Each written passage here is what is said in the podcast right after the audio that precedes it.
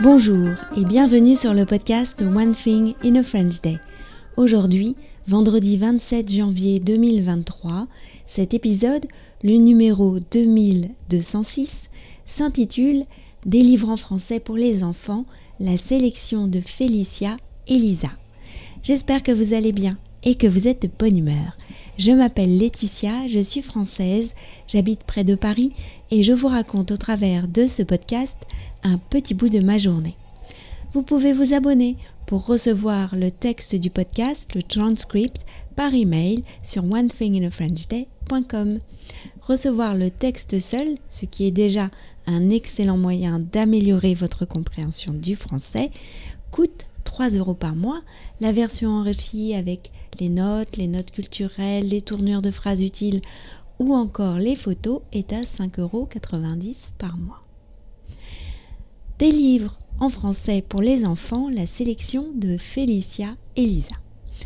Il y a quelques jours, j'ai reçu par email une demande de la part d'une auditrice pour ses enfants de 8 et 10 ans qui apprennent le français. Aurais-je des livres à leur conseiller? Il venait juste de terminer la lecture du Petit Prince, le célèbre livre d'Antoine de Saint-Exupéry. Alors, j'ai pensé que je pourrais demander conseil aux filles. Michaela est en Italie pour un séjour scolaire depuis mardi, mais Félicia et Lisa ont réalisé une petite sélection. Lisa a tout de suite voulu conseiller l'un de ses livres préférés, L'œil du loup, de Daniel Pénac, mais nous n'avons pas pu remettre la main dessus.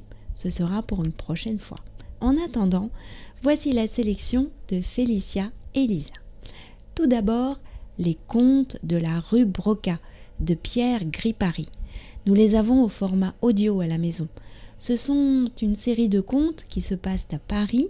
Ce ne sont pas des contes traditionnels, mais modernes et drôles. Pourtant, tout l'univers du conte est bien là. Il y a même une sorcière, la sorcière du placard à balai. Lisa a reçu ce livre audio pour Noël il y a quelques années et elle l'écoute encore régulièrement. Félicia adore les voix des acteurs, François Morel et Pierre Gripari lui-même. Ensuite, les philofables de Michel Picmal. Ce sont de courtes fables d'une ou deux pages tirées de la philosophie, de la mythologie ou encore de la sagesse orientale. Il y a des titres comme Les sortilèges d'un affranchi ou Le sage et la chatte voleuse.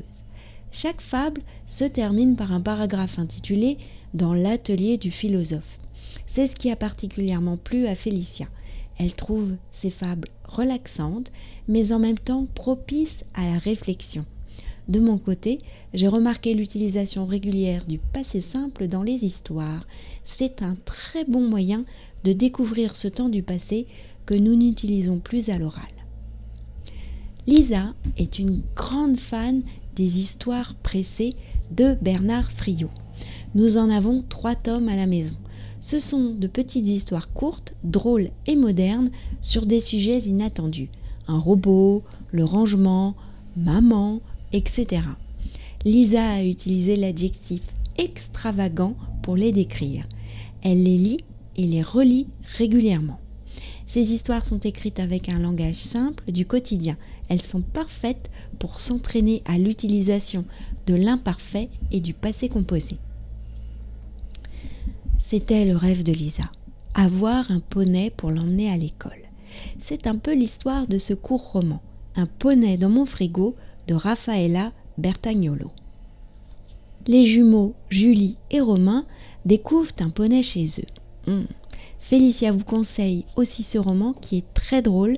De mon côté, je l'ai trouvé très bien écrit et c'est un excellent moyen d'aborder les phrases complexes en français. Attention, complexe ne veut pas dire difficile. Nous sommes d'accord? Nous terminons cette sélection par La clé des champs, un roman jeunesse écrit par Audrey Follo, qui a gagné le concours du premier roman jeunesse organisé par la célèbre maison d'édition Gallimard, la célèbre radio RTL et le célèbre magazine Télérama. Félicia a adoré ce roman. Elle l'a trouvé entraînant, avec de super personnages et surtout très bien écrit. Je suis d'accord avec elle, en ajoutant que c'est peut-être le livre le plus gros de la sélection, mais le vocabulaire n'est pas compliqué. Donc, vous vous laisserez sans doute happer par le personnage de Robin qui doit se rendre à l'école des voleurs, car aux grandes dames de ses parents, elle est une voleuse pathétique. Tous les livres dont je vous ai parlé aujourd'hui sont disponibles au format numérique. Je vous invite à les commander en passant par le site de notre amie libraire Nathalie Iris. Vous trouverez les explications sur la page d'accueil de onethinginafrenchday.com.